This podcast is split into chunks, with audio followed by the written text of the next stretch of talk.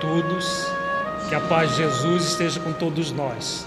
No dia de hoje nós estaremos trabalhando esse tema de fundamental importância para a humanidade nos dias que correm.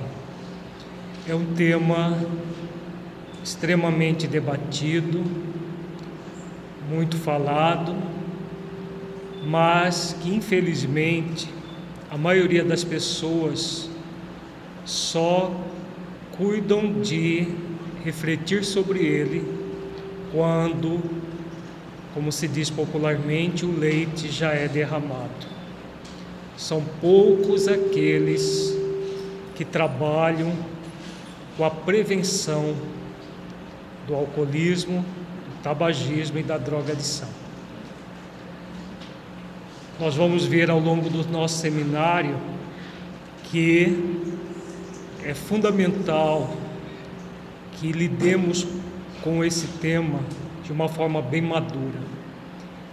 E o ideal em se tratando desse tema é a prevenção. Porque nós vamos ver ao longo do seminário que uma vez desenvolvido o problema, ele se torna de uma extrema dificuldade para superarmos. Nós estávamos até comentando aqui antes do início do nosso seminário. Nós acreditávamos que esse salão estaria lotado e inclusive o piso superior. Porque no último seminário que foi sobre ansiedade, estávamos, não tivemos lugares para todos que queríamos e achávamos que este seminário também teria uma, devido ao problema ser tão grave e tão recorrente na sociedade, que teríamos um público também muito grande. Mas, para nossa surpresa, apesar do tema ser muito grave, ainda as pessoas só se preocupam literalmente com eles, com ele depois que os problemas estão instalados nos seus lares. É igual atividade com a família. Todas as vezes que nós fizemos seminários sobre família, o público foi bem aquém do desejado, como se ninguém tivesse problema de família. E as pessoas só se preocupam quando os problemas estão graves e querem que alguém resolva por elas aquilo que era para que elas cuidassem antes de ocorrer. Parece que o problema está lá longe e não diz respeito a nenhum de nós ou a maioria de nós, como nós vemos. Mas é um problema gravíssimo, talvez dos mais graves que a humanidade passa no, no presente momento e que, independente de nós termos o problema em nossa família, em nossa, ao nosso lado, cabe a nós, no movimento espírita ou fora dele, trabalharmos pela prevenção. Se nós não tivermos diretamente as dificuldades na nossa família ou conosco, que nós possamos ser instrumentos de auxílio daqueles que tem menos que nós. Então, é fundamental que todos nós vejamos tudo aquilo que for trabalhado ao longo desse dia e do dia de amanhã com olhos de prevenção. Como eu posso mergulhar nesse assunto para prevenir os dramas que, depois de instalados, é como mergulhar num poço muito profundo, muito fácil de entrar nele, mas muito difícil de sair dele. A glamorização do álcool em uma sociedade superficial e sensualista. A pior droga de todas, em todos os tempos, mas muito mais nos dias de hoje, não são as drogas ilícitas. É a droga que se encontra por toda parte. Essa droga se chama álcool. por ser uma droga lícita, legal, não moral, mas legal, existe toda uma glamorização do álcool, uma, uma leniência por parte de toda a sociedade. Fala-se muito que o álcool é proibido para adolescentes, mas você vai em qualquer supermercado, em qualquer bar e encontra ali adolescentes se alcoolizando. Recentemente nós fomos num supermercado que funciona 24 horas em nossa cidade. Era mais ou menos 10 e meia, 15, é, entre 10 e meia e 11 horas. Nós vimos estarrecidos uma quantidade pelo menos de uns 20 jovens comprando bebidas de alto poder alcoólico, a maioria deles comprando vodka adolescentes de 13, 14, 15 anos, não eram adultos. Pelos rostos dos jovens percebia-se que eram nessa faixa etária. E passaram pelo caixa como se estivesse comprando água mineral. É uma leniência que se tem exatamente por essa glamorização do álcool nessa sociedade superficial e sensualista.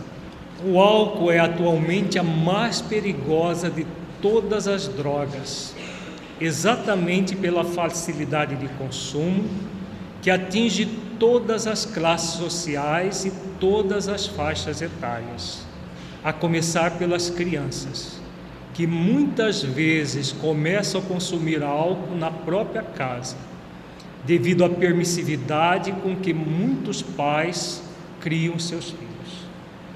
Então, hoje em dia, até crianças têm se alcoolizado no próprio lar, nos chamados, nos chamados bares da sala, aqueles barzinhos reluzentes, com taças reluzentes, onde são colocados os uisquinhos, os vinhozinhos, as vodkazinhas e cachaçinhas e tudo mais. E as crianças e jovens veem aquilo como tudo muito normal. Quando os próprios adultos já vimos adultos mergulharem chupeta em bebida alcoólica, vinho, cerveja e colocar na boca de crianças. Crianças que ainda estão chupando chupeta dá a impressão que é uma coisa extremamente inócua. O que, que tem de mais um álcoolzinho na boca da criancinha? Se essa criança já tiver tido, sido alcoólatra no passado, o que vai acontecer? Até estala a língua, porque é exatamente isso que ela veio fazer aqui resistir ao álcool mas o próprio adulto a inicia no álcool em tenridade. Por se tratar de uma sociedade em que o uso do álcool não é considerado um comportamento ilícito, o acesso a essa substância é relativamente fácil, fazendo com que ela seja a substância psicoativa mais consumida no planeta. Assim, é comum vermos adolescentes ou mesmo crianças fazendo uso dele e até grupos idolatrando a ingestão de bebidas alcoólicas e comportamentos de embriaguez. Então existem verdadeiros cultos. Hoje existe uma idolatria ao vinho, como se o vinho fosse a solução de todos os males, porque descobriu-se que na casca da uva tem um componente muito interessante chamado flavonoide que o vinho traz. Mas ninguém faz uma apologia do suco de uva, que traz os mesmos flavonoides, que são antioxidantes muito bons para o corpo, mas sem álcool. Faz-se a glamorização do álcool porque é muito bom para o coração. E a pessoa mata o cérebro, mata o fígado e fica com um coração maravilhoso por causa dos flavonoides. Tem gente tomando todos os dias garrafas de vinho porque tem flavonoide e é ótimo para o coração. E vai morrer de cirrose hepática ou de esclerose cerebral e problemas graves no cérebro, porque o álcool destrói esses órgãos, mas destrói o coração também, não é só. Então, por que não usar flavonoide do suco de uva? Não, mas existe uma indústria poderosa por trás dessa glamorização, como existe a glamorização da cerveja, da, das ou dos, dos destilados de modo geral, e isso começa na infância e na adolescência. Basta a gente ver as propagandas. As propagandas todas são feitas para atrair até crianças. Houve uma propaganda que usava desenho animado, foi tirada de circulação, proibida porque estava incentivando o alcoolismo nas crianças, que usava uma tartaruguinha que rebolava, né? lembro dela? Um caranguejo também, que não era uma tartaruga, era um caranguejo. Apesar de o álcool possuir grande aceitação social, e seu, e seu consumo ser estimulado pela sociedade, ele é uma droga psicotrópica que atua no sistema nervoso central, podendo causar dependência e mudança do comportamento. É lícito, legal, mas é uma droga psicotrópica. O cérebro é extremamente afetado pelo álcool. Quanto mais tenra é a idade, mais grave é o problema. Se uma criança já começa a usar o álcool, é gravíssimo o processo, porque o cérebro da criança está em formação. Se ela começa na adolescência, é tão grave quanto. Na idade adulta já é grave. Agora, se começar na infância e na adolescência, é gravíssimo, porque as lesões acontecem num cérebro em formação. Diz Joana de Ângeles no livro Conflitos Existenciais, no capítulo, nos capítulos 12 e 14. O alcoolismo envolve crianças mal orientadas, jovens em desalinho de conduta, adultos e idosos instáveis, gerando altos índices de intoxicação aguda e subaguda em todos como consequência da facilidade com que se pode conseguir a substância alcoólica, que faz parte do status da sociedade contemporânea, como de alguma forma ocorreu no passado. Recentemente, uma matéria da revista Veja, nós vimos que a expectativa de vida na Rússia diminuiu. Dos países em desenvolvimento, foi o único. Diminuir na Índia, até do Brasil, a expectativa aumentou. E por que que na Rússia diminuiu? Por causa do alcoolismo. Cada vez mais os russos se alcoolizam, especialmente com vodka, mas também com cerveja, com uísque e outras, outras bebidas alcoólicas. Considerando-se a falta de estrutura dos valores éticos na sociedade odierna, determinados comportamentos que deveriam ser considerados como exóticos, quando não perturbadores e censuráveis, assumem respeitabilidade e passam a constituir-se modelos a serem seguidos pelas personalidades dúbias. Então vejamos o que Joana diz aqui. Esse, a bebida alcoólica deveria ser o uso dela um comportamento exótico, em que uma minoria perturbada faria uso. Mas devido a essa glamorização, até muita gente com conhecimento evangélico vasto justifica bebida alcoólica. Jesus bebia, por que, que eu não posso? É uma fala muito recorrente Mas o vinho que se usava naquela época é o mesmo, tem o mesmo padrão alcoólico de hoje.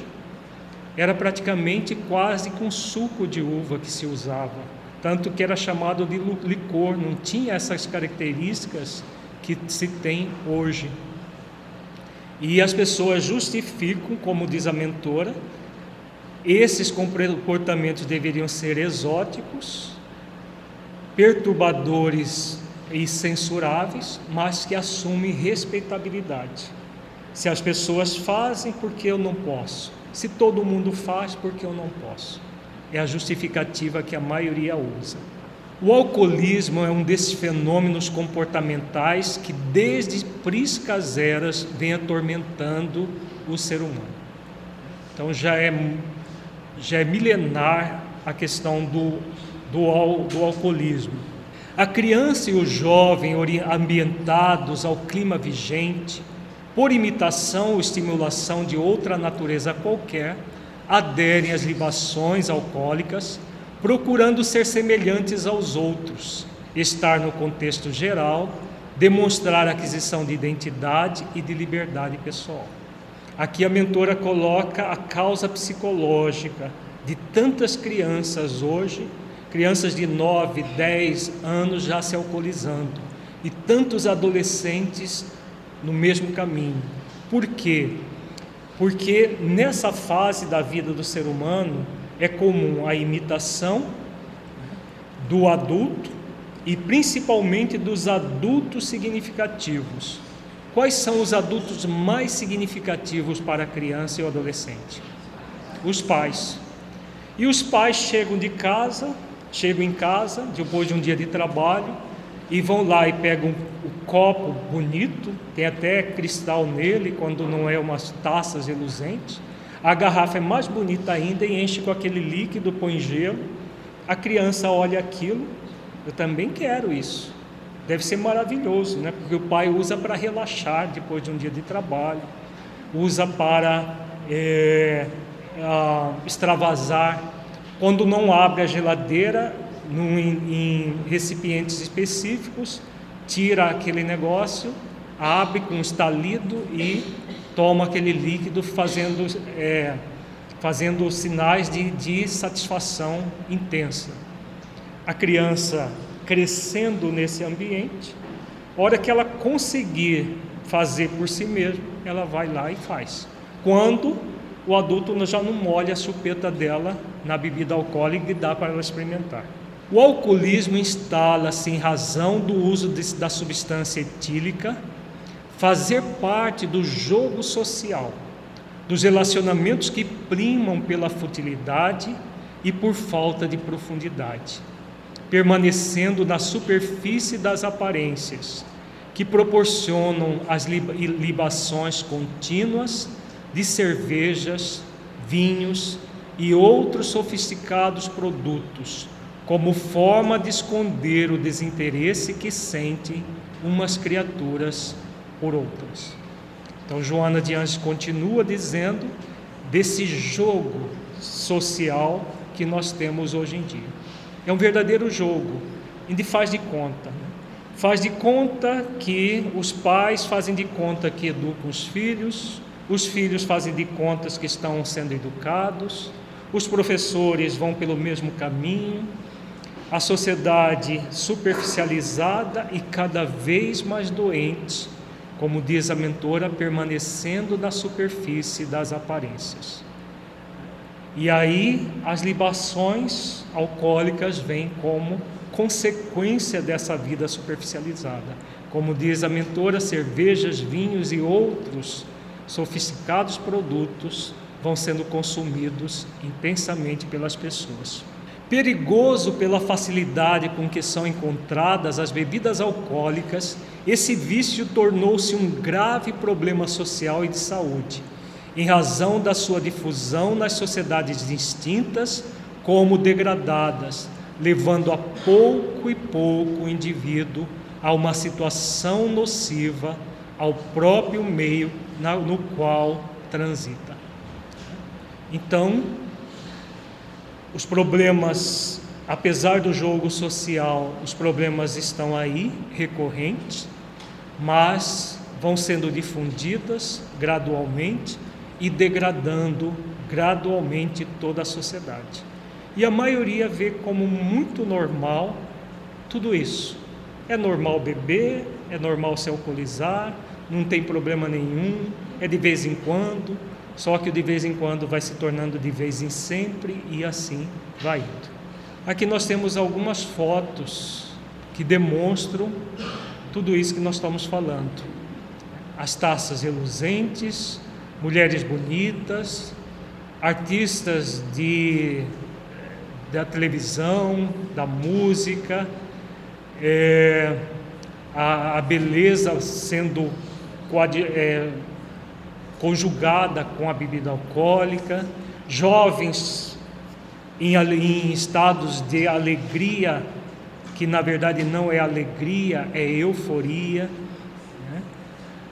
Jovens demonstrando aqui esses jovenzinhos da, da figura do canto ali, são jovens que pela, pelo rosto devem ter entre 14 e 15 anos. Entra naquilo que Joana coloca. Para se sentirem aceitos e partícipes desse jogo social nocivo, quanto é, é, é, mais, ah, mais cedo, cada vez mais cedo, está havendo essa iniciação alcoólica. E no canto de cá nós temos um menininho que deve ter aqui na faixa de uns 5, 6 anos, tomando um copo de chope, né?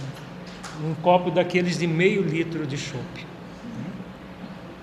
Deve estar tomando com seus pais do lado, né? muito provavelmente. Né? Ou algum, algum irresponsável adulto do lado. Ah, está no colo do pai. Né? Então, ou o pai, o avô, seja lá quem for, o adulto que deveria ser responsável por ele, agindo com uma profunda irresponsabilidade.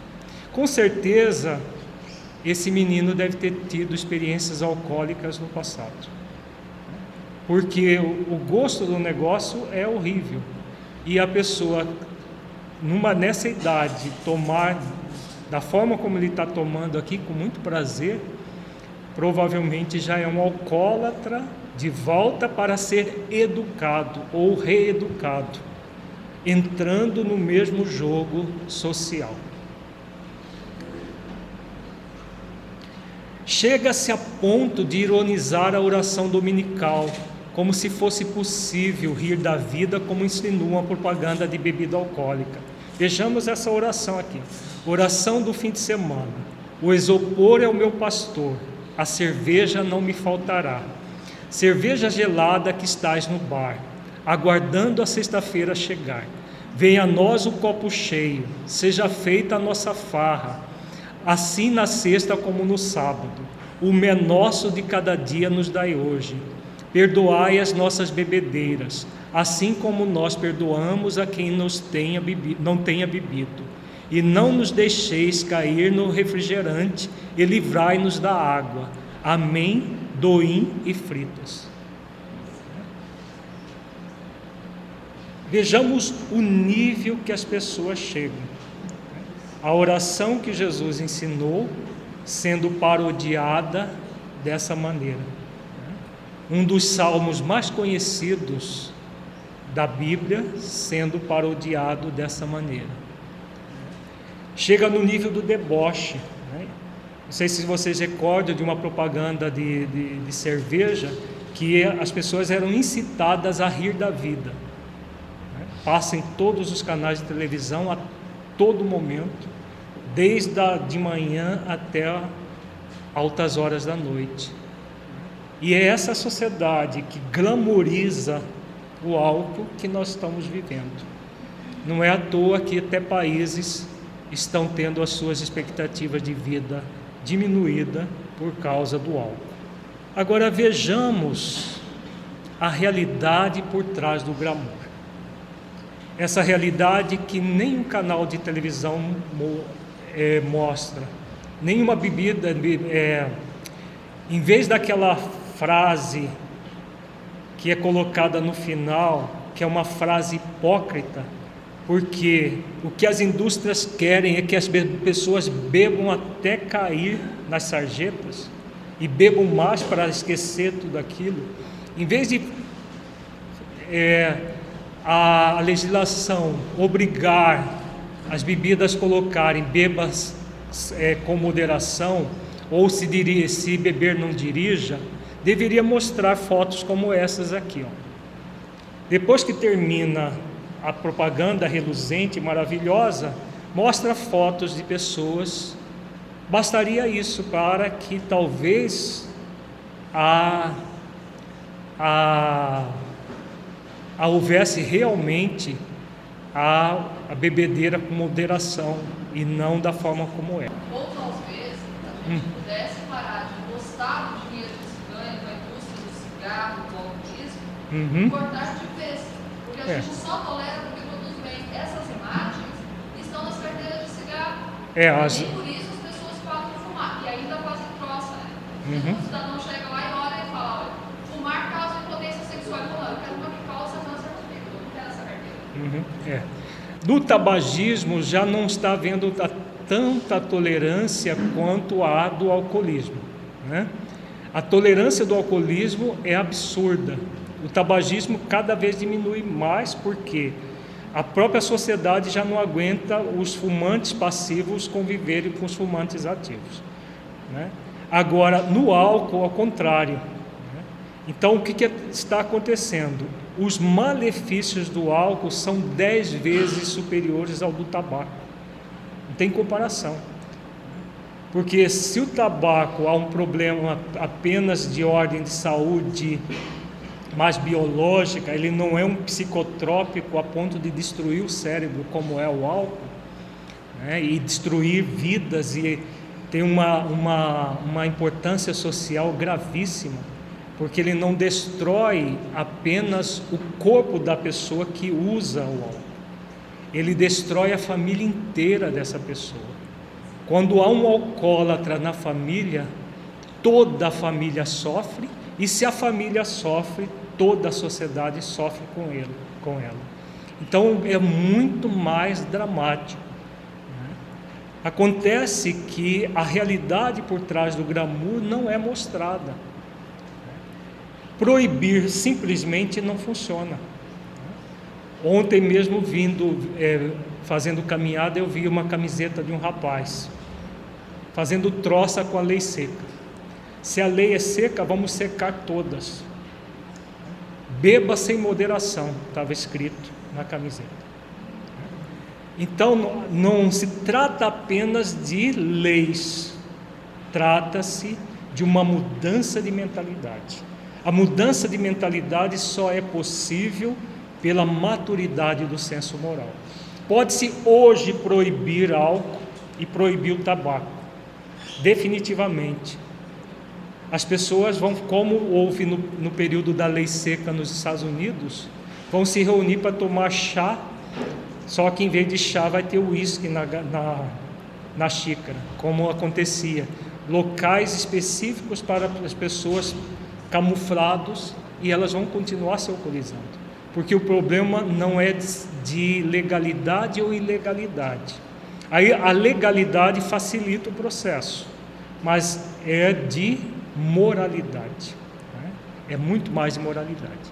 Então nós temos vendo aí as figuras de pessoas alcoolizadas nas sarjetas, acidentes de automóveis, né? toda a degradação que acontece isso daquilo que é possível fotografar.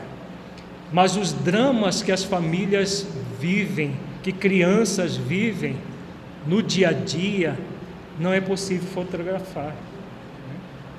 O filho de um, de um pai alcoólatra que morre de medo do pai chegar em casa, como que vai se fotografar uma realidade dessa? E isso é uma realidade de, para muitas, muitas famílias. No livro Após a Tempestade, Joana de Ângeles orienta: a viciação alcoólica surge com feição de hábito social e se instala em currículo de longo tempo que termina por deteriorar as reservas morais, anestesiando a razão e ressuscitando com vigor os instintos primevos que se deve o homem libertar. Então vejamos, um dos grandes malefícios do álcool é exatamente deteriorar as poucas reservas morais que muitas vezes a pessoa está desenvolvendo. Como ela anestesia a razão, o que rompe é são os instintos mais selvagens da criatura, a ponto de esposos darem surras nas esposas de quase aleijar, de pais baterem nos seus filhos a ponto de tirar sangue quando estão alcoolizados. E não só na figura masculina, mães abandonando literalmente os filhos dentro das próprias casas porque elas estão alcoolizadas. Então, ele o álcool, ele realmente anestesia a razão e ressuscita com vigor os instintos. Insinuante a princípio, perturba os, inici os iniciantes e desperta nos mais fracos curiosa necessidade de repetição, na busca enganosa de prazeres ou emoções inusitados, conforme estridulam os aficionados que lhe padecem a irreversível dependência. Então, aqui ela coloca mais alguns pontos importantes. Despertas é, é, perturba os iniciantes, despertas nos mais fracos, curiosa necessidade de repetição. Porque normalmente, salvo se a pessoa já tem o alcoolismo prévio, a iniciação da bebida alcoólica não é muito agradável. A, a, o, o, sabor da bebida alcoólica não é agradável, assim como o, o cigarro, nós vamos ver daqui a pouco, também não é agradável a primeira vez. Mas a pessoa vai repetindo, repetindo até gostar. E o álcool vai anestesiando a razão até que ela aprende a gostar daquilo. E como ela diz aqui, na busca enganosa de prazeres, que na verdade aquela alegria não é alegria, é pura euforia, porque é, é causada por um estímulo psicotrópico é, no, no cérebro, e as pessoas vão gradualmente caminhando para a dependência química. Aceito sob o acobertamento da impudica tolerância, seu contágio destrutivo, destrutivo supera o das mais virulentas epidemias, ceifando maior número de vidas do que o câncer, a tuberculose, as enfermidades cardiovasculares adicionados. Inclusive, mesmo na estatística obituária dessas calamidades da saúde, pode-se encontrar como causas preponderantes ou predisponentes as matrizes de muitos vícios que se tornaram aceitos e acatados qual motivo de relevo e distinção. Então vejamos que todas essas doenças que são abominadas, quando as pessoas ouvem falar de câncer, nossa, que coisa horrorosa. Mas o álcool está aí ceifando mais vidas do que o câncer, a tuberculose, as epidemias de vírus e as doenças cardiovasculares juntas, todas elas somadas. Inclusive, muitas dessas doenças, a causa básica é o próprio alcoolismo, principalmente as doenças ah, de ordem infecciosa, porque o, o álcool ele deprime o sistema imunológico. E aí a predisposição a contrair doenças infecciosas se torna muitas vezes aumentada. Principalmente a tuberculose, que está voltando com toda a força exatamente no, na, na esteira do álcool e das drogas ilícitas. Os vitimados sistemáticos pela viciação escusam-se abandoná-la, justificando que o seu é sempre um simples compromisso de fácil liberação, em considerando outros de maior seriedade, que, examinados à sua vez pelos seus sequazes, se caracterizam igualmente como insignificantes. Há sempre, quando se trata de álcool, uma comparação. Ah, mas eu não bebo até cair na sarjeta. Tem tanta gente que cai na sarjeta. O outro que cai na sarjeta acha, ah, mas eu não bebo até ficar com cirrose. E todos tendem a minimizar o seu problema, comparando com outros piores e aprofundando-se cada vez mais na viciação, simplesmente justificando, justificando e justificando. Há quem a relacione como de consequência secundária. Obviamente, situam suas compressões como irrelevantes em face de tantas coisas piores. E argumento antes este, como se o mal pudesse ser sopesados avaliados e discutidas as vantagens decorrentes da sua atuação. Tem muitos pais que acham que os seus filhos beberem, se alcoolizarem, tem nada demais. Pior se eles usassem cocaína, maconha e outras drogas mais. O fato de ser ilícito é que gera o problema para muitos pais. A droga fácil de ser usada, não, não tem nenhum problema. Mas o álcool é muito mais grave do que essas outras drogas. Devido à ilicitude e à dificuldade de se conseguir, consome-se muito menos as outras drogas. E o álcool está aí sendo cada vez mais glamorizado. Tem coisa pior.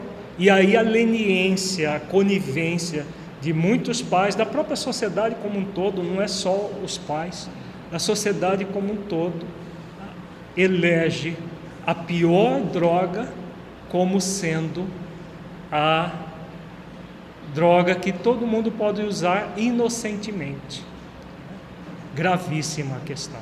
A vinculação alcoólica escraviza a mente, desarmonizando-a envenena o corpo, deteriorando-o.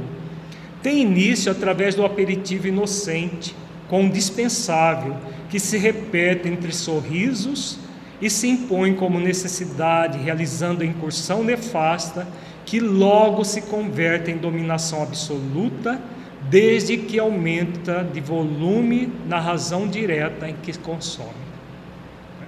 Aqui Joana de Anjos toca um ponto muito importante. Muita gente diz: ah, mas é só de vez em quando, é só social é um, é um alcoolismo social. Como ela diz aqui claramente, o álcool escraviza a mente, desarmonizando-a e envenena o corpo, deteriorando. Tem início através do aperitivo inocente. Ninguém começa a se alcoolizar tomando um litro de pinga. Porque se ela tomasse na primeira vez, ela entrava em coma alcoólico e ela morra, é, morreria, desencarnaria morreria, né? Porque desencarnar é bem depois, numa situação como essa, porque é o suicídio indireto, ela morreria de uma overdose, uma parada é, da, da, do tronco cerebral, do funcionamento do tronco cerebral. Então, como que se a pessoa se torna alcoólatra? Começando naquele aperitivo inocente. Não, é só um aperitivo inocente de vez em quando. Aí acontece qualquer problema na, com a pessoa. Aí o aperitivo passa a ser um estimulante ou um anestesiante constante. E daí vai para o alcoolismo franco. Quando não surgem interferências obsessivas, que do aperitivo inocente vai progredindo até o franco alcoolismo. Gravíssimo. Nós vamos ver daqui a pouco as causas espirituais. Uma delas é o processo obsessivo. E quão tenebrosa é a questão do processo obsessivo nessa área. Os pretextos surgem e se multiplicam para as libações: alegria, frustração, tristeza, esperança, revolta, mágoa, vingança, esquecimento. Para uns se converte em coragem, para outros em entusiasmo, invariavelmente impondo-se dominador e incoercível Emulação para práticas que a razão repulsa. O alcoolismo faz supor que sustenta os fracos, que tomba em tais urdiduras, quando em verdade mais debilita e arruína. Aqui a leitura também é muito pontual, né? Todos esses textos são de Joana de Ângeles. Então as pessoas usam mil e uma desculpas para beber. Aquele que está alegre é para aumentar a alegria. O que está triste é para anestesiar a tristeza. O que está com dor de cotovelo é para esquecer a dor de cotovelo. E assim vai, as pessoas usando N desculpas para utilizarem a substância. E a pessoa vai acreditando que está sendo usando uma, uma substância estimuladora, na verdade está caindo, como ela diz aqui, nas urdiduras dessa, é, dessa dependência gravíssima que, como ela diz, também debilita e arruína. Não fossem tão graves por si só os danos sociais que dele decorrem, transformando os cidadãos em párias, jovens envergados anciãos precoces, profissionais de valor em trapos morais, moçoilas e matronas em torpes simulacros humanos, aceitos e detestados, acatados e temidos nos sítios em que se pervertem, a caminho da total sujeição, que conduz, quando se dispõe de moedas, a sanatórios distintos, e em contrário às sarjetas hediondas, em ambos os casos, avassalados por alienações dantescas. Então vejamos aqui, ela coloca uma série de questões significativas para nós refletirmos. Então, o que o álcool gera? A realidade por trás desse glamour todo.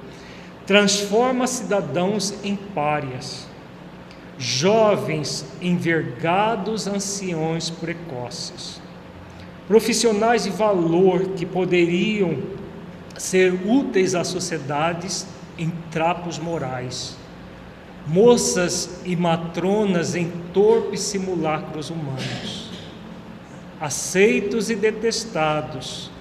A sociedade aceita o glamour e finge que aceita depois que o glamour todo acaba e o alcoolismo se instala intensamente. Por isso são aceitos, porque o álcool é aceito, mas são detestados pelas, entre aspas, as pessoas que ainda não chegaram no alcoolismo. Acatados e temidos nos sítios em que se perverte a caminho de total sujeição. Se são ricos, terminam nos sanatórios distintos, como diz a mentora. Se são pobres, terminam nas sarjetas das periferias das cidades. Mas, como ela diz aqui, em ambos os casos, em alienações dantescas, em situações em que ela se torna, como o cérebro vai sendo destruído, chega um momento dela entrar no chamado delirium tremens, que nós vamos trabalhar daqui a pouco, as consequências do álcool. Culminam em impor os trágicos autocídios, por cujas portas buscam tais enfermos soluções insondáveis para os problemas que criam espontaneamente para si próprios. Não acontecendo a queda espetacular no suicídio, esse se dá por processo indireto, graças à sobrecarga destrutiva que o alcoólatra ou simples cultivador da alcoolofilia depõe sobre a tecelagem de elaboração divina que é o corpo. E quando vem a desencarnação, o que é também doloroso, não cessa a compulsão viciosa, nascendo dramas imprevisíveis do outro lado do túmulo, em que o espírito irresponsável constata que a morte não resolveu os problemas nem aniquilou a vida. Então vejamos que ela também coloca aqui algumas questões significativas. Os autocídios, né, os suicídios. Os suicídios podem acontecer de uma forma direta ou indireta. Pode acontecer os suicídios por é, hiper, por, chamadas overdoses ou hiperdoses. Não é só drogas ilícitas que dão overdose. O que, que é uma overdose? Overdose é quando a pessoa toma a droga de tal forma que ela não deprime apenas o córtex cerebral, ela chega a deprimir o tronco cerebral. O tronco cerebral é a parte do cérebro mais, é, mais profunda que fica aqui na base da nuca, que organiza todas as funções é, vitais do organismo. Batimento cardíaco é, é orientado pelo tronco cerebral, a funcionamento pulmonar, todas as funções vitais do ser é o tronco cerebral que é, de, direciona. Quando a pessoa toma uma dose tal de álcool ou outra droga qualquer e deprime o, o, o tronco cerebral, ela pode morrer instantaneamente com uma parada cardíaca. Há uma parada chamada cardiorrespiratória. O coração para de bater, os pulmões param de insuflar e a pessoa morre de overdose de álcool, né? ela vai num coma profundo e morre ali do suicídio. Isso é um suicídio direto. Se não acontecesse suicídio di direto, como diz a mentora, tanto o alcoólatra quanto o simples cultivador da alcoolofilia. O que é o simples cultivador de alcoolofilia? Aquele que bebe de vez em quando. Não, eu bebo de vez em quando, mas bebe. Então ele está, sim, gerando um suicídio indireto, porque a expectativa de vida do, do alcoólatra diminui muito. Nós acabamos de falar de estatísticas de 2012 que um país inteiro diminuiu a, a expectativa de vida pelo uso maciço do álcool. O que, que acontece? A pessoa que deveria é, desencarnar com 75 anos, que é mais ou menos a expectativa padrão desses países hoje, desencarna com 65, com 60, pela é, a utilização da energia vital de uma forma perturbadora, desequilibrada. Então, esses 10 ou 15 anos que ela teria a mais, ela volta como suicida para o mundo espiritual com graves consequências morais, perispirituais e, e fisiológicas para essas pessoas, gerando karmas futuros muito graves para elas, seja no suicídio direto, seja no suicídio indireto. No caso que nós falamos de que a pessoa pode morrer, mas não necessariamente desencarnar. No ano que vem nós vamos fazer um seminário com esse título, Morte e Desencarnação, duas faces de um fenômeno. Com certeza vai ter pouca gente, porque ninguém passa por essa situação, né? As pessoas morrem de medo de falar da morte. Mas nós vamos fazer mesmo assim, mesmo que tiver cinco pessoas aqui, nós vamos fazer esse seminário ano que vem. Por quê? Há uma diferença muito grande entre morrer e desencarnar. Para morrer, basta o coração parar de bater, por exemplo, uma overdose de álcool ou de qualquer outra droga leva à morte, mas não necessariamente leva à desencarnação. Por quê? Para desencarnar, é preciso que o espírito trabalhe durante a existência inteira pela sua desmaterialização. Quanto mais sensualista é a pessoa no corpo, mais demorado é o processo desencarnatório. Então a pessoa morre e pode ficar 10, 15, 20 anos ou mais presa ao seu corpo. É o que acontece não apenas no suicídio direto, porque tem muita gente que acha que só suicida direto que essas, esses dramas acontecem. Não. Também nos suicidas indiretos esses dramas acontecem. Então a pessoa que era para ter X tempo de vida morre antes, ela pode levar aquele número de, de, de anos, pode, porque cada caso é um caso, nós estamos falando na generalidade, pode levar aquele número de anos para se libertar do corpo. E aí ela passa pela putrefação do corpo, ela passa por todo um processo que é extremamente doloroso. Mas isso vai ficar os detalhes para o seminário do ano que vem, que aí nós vamos dar vários exemplos, vão ser, vai ser um seminário com estudo de casos, de casos da literatura espírita de pessoas que morreram, mas não desencarnaram. Morrer é muito fácil, basta cessar a, as funções fisiológicas, qualquer que ela seja, basta um órgão vital dar pinote, seja o cérebro, seja o coração, o fígado, a pessoa morre. Agora, desencarnar já é uma tarefa que pede maturidade do senso moral. Quanto mais o espírito é maduro moralmente, mais fácil é a desencarnação. Às vezes desencarna antes do corpo morrer. Um grande exemplo disso é Lívia. Quem já leu há dois mil anos, Lívia, antes do leão destruir o corpo dela, o espírito já tinha desencarnado.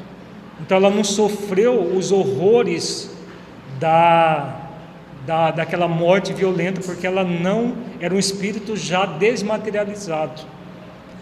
Agora, se fosse um espírito, um espírito materializado, sofreria todas as dores da morte violenta do corpo e poderia ficar muito tempo depois sofrendo as mortes, do, a, as dores do corpo, da morte do corpo. Nós vamos ver no, no, nesse seminário do ano que vem já estou fazendo merchandising, já para vocês ficarem com vontade de assistir o seminário.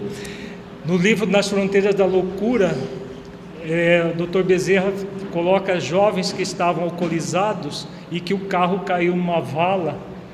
O drama que esses jovens viveram é gravíssimo. Tem a ver com o tema de hoje, mas nós vamos deixar para trabalhar isso ano que vem, do, da pessoa que desencarna nessa situação de um acidente automobilístico alcoolizado. O quão sofrido é. Porque a, a maioria é materialista, né? morre acaba tudo. Não acaba tudo, não. A morte é apenas o início de uma vida pujante. E de acordo com o tipo de vida que você teve, a morte vai ser dolorosíssima. E não é uma dorzinha que passa com um analgésico daqui a pouco.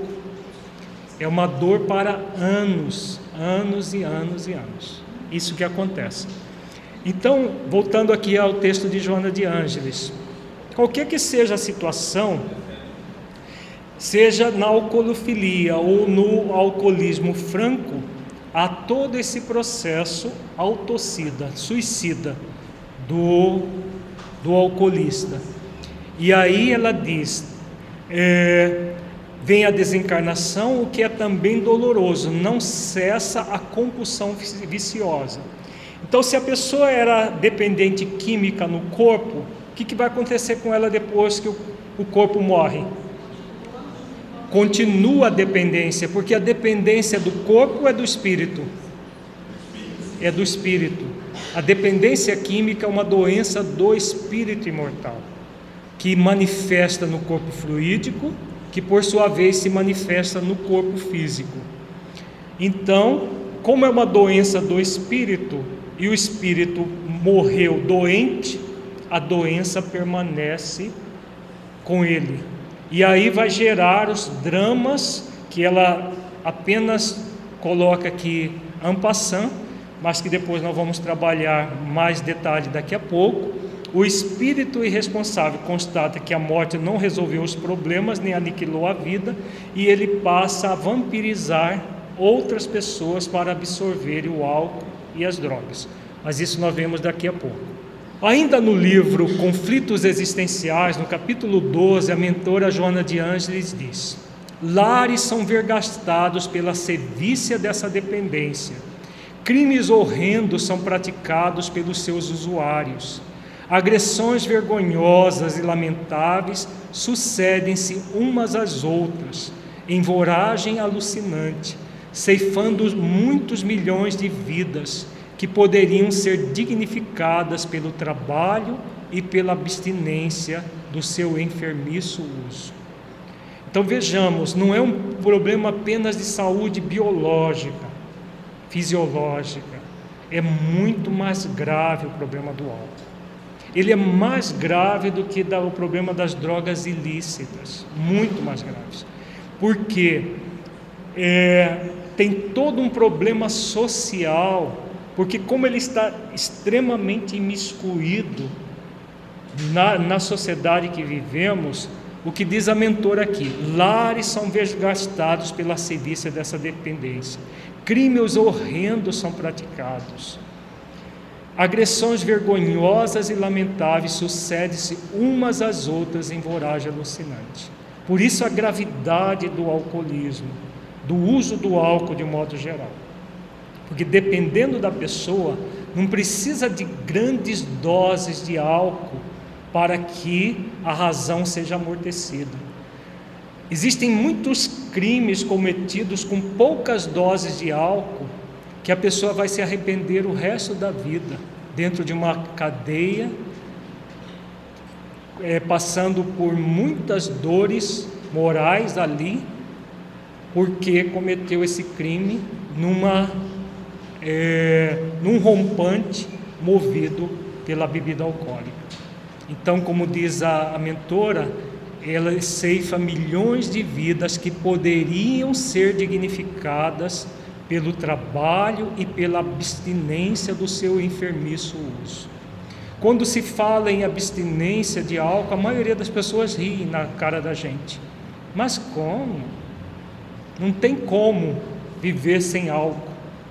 Parece que o álcool ele é colocado já na mamadeira, né, na chuquinha que a criança suga desde criança, que se álcool fosse vital, precisaria ser dado na chuquinha para a criança recém-nascida, para mamar um pouco daquilo ali. Né. Mas as pessoas, como vivemos nessa sociedade que glamoriza o álcool, quando se fala em abstinência, as pessoas dizem isso é coisa de carola, isso é coisa que não faz parte da sociedade. Inclusive no próprio movimento espírita, muita gente pensa assim. Muita gente pensa que não é nada demais tomar um vinhozinho ou uma cervejinha de vez em quando. Né? Só que se de vez em quando é uma vez por dia ou mais. Né? E as pessoas vão se desculpando e se desculpando. Vejamos que no texto anterior que nós vimos, ela diz que o alcoolismo sempre começa no aperitivo inocente, sempre. Ninguém se torna alcoólatra tomando litros de uísque, ou litros de pinga, ou litros de cerveja. Começa sempre com a primeira dose. Se a questão de, de, de, da, da, quantidade de álcool que a pessoa toma é, tem a ver com predisposição, tem a ver com a predisposição, mas tem a ver com a própria substância. Por que, que a lei agora a pessoa não pode tomar mais do que se ela tomar um copo de uma bebida é, destilar, é, de uma bebida fermentada que tem menos álcool que a destilada. Basta um copo para ela perder o reflexo em dirigir, porque é uma substância extremamente potente. E muitas vezes a pessoa se engana, porque os grandes bebedores de álcool acham que se tomar uma garrafa de cerveja ou uma garrafa de vinho, ela pode dirigir numa boa que não tá, porque ela pensa que está sóbria. Ela só pensa. Mas já existem é, estudos, são estudos baseados na neurologia e estudos baseados em, em detectação dos reflexos da pessoa. Basta um copo para que a pessoa tenha os seus reflexos diminuídos. Então, não apenas em acidente automobilístico, mas como a razão ela é deprimida, o senso crítico também é deprimido. Então, para a pessoa, por exemplo, entrar em brigas, em situações de que ela vai é, buscar desforrar de alguém, é um passo. Né? Então, no, tanto para aquele mais sensível, porque tem gente mais sensível, se embriaga rapidamente, Mas o menos sensível é mais problemático ainda, porque como ele toma grandes doses de álcool e acha que não está acontecendo nada, porque só acha, né, por causa da, da, da, da leniência que tem em relação à questão, o que, que acontece? As chances dele se envolver em acidentes de automóvel, dirigindo embriagado, de se envolver em brigas é muito maior, porque ele vai tomar grande quantidade achando que está tudo muito bem e não está. Os efeitos do álcool são percebidos em dois períodos: um que estimula e outro que deprime. No primeiro período pode ocorrer euforia e desinibição. Já no segundo momento ocorre um descontrole psíquico emocional falta de coordenação motora e sono. Os efeitos agudos do consumo do álcool são sentidos especialmente em órgãos como fígado, coração, vasos e estômago, além do cérebro que não foi colocado aqui. É, então tem a ver com a pergunta que foi feita. O que, que acontece? Existem duas fases do, da, da intoxicação alcoólica. E nós falamos intoxicação alcoólica já com a primeira dose, seja de um destilado, seja de um, uma bebida fermentada. O destilado, a, a intoxicação é mais rápida. Então, a partir do momento que a pessoa ingere o álcool, vai acontecer duas fases. Uma é de estímulo. Então, aquela fala, aquela fase euforizante. A pessoa quietinha torna-se falastrona. A pessoa inibida fica desinibida e conta piada e faz brincadeira com todo mundo. Né? É a fase da, do estímulo. Logo em seguida vem outro que é da é, euforia. Então, nessa da, da, da depressão, na verdade. Então, na primeira fase da euforia, da desinibição, parece que está tudo muito bem. No segundo momento, há um descontrole psíquico emocional. Então, não apenas a coordenação motora fica deprimida nesse momento, mas também o descontrole psíquico emocional.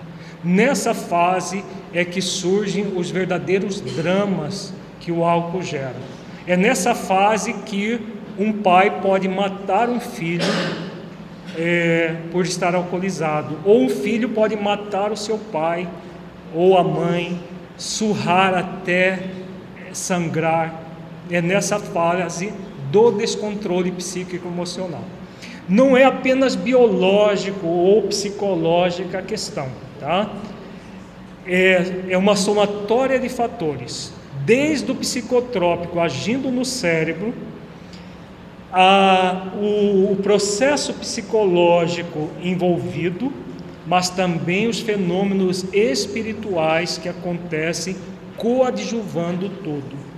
Os espíritos nessas situações, espíritos inimigos das pessoas, fazem de tudo para que elas se destruam. No livro é, Transtornos Psiquiátricos de Filomeno de Miranda tem o caso do Ludigério, que foi levado a, a ser assassinado pelo alcoolismo. Então ele se alcoolizava e os espíritos forjaram uma briga no bar, eles é, for, incitaram até que houvesse uma briga e ele foi morto numa briga de bar. Né? E o, o Filomeno descreve todo o drama vivido por esse, essa pessoa, tanto antes do, de desencarnar quanto depois dele, da, da morte do corpo, porque ele desencarnou muito tempo depois, dentro dessa questão que nós colocávamos agora há pouco. Em caso de suspensão do consumo, pode ocorrer também a síndrome de abstinência, caracterizada por confusão mental, alucinações, ansiedade, tremores e convulsões. A pessoa vai se tornando tão dependente da substância química que, quando falta, o cérebro sente falta enorme e dá a chamada síndrome de abstinência, que inclui alucinações e são situações muito graves é, fisiologicamente falando, que a pessoa pode ter esses tremores, convulsões e tudo.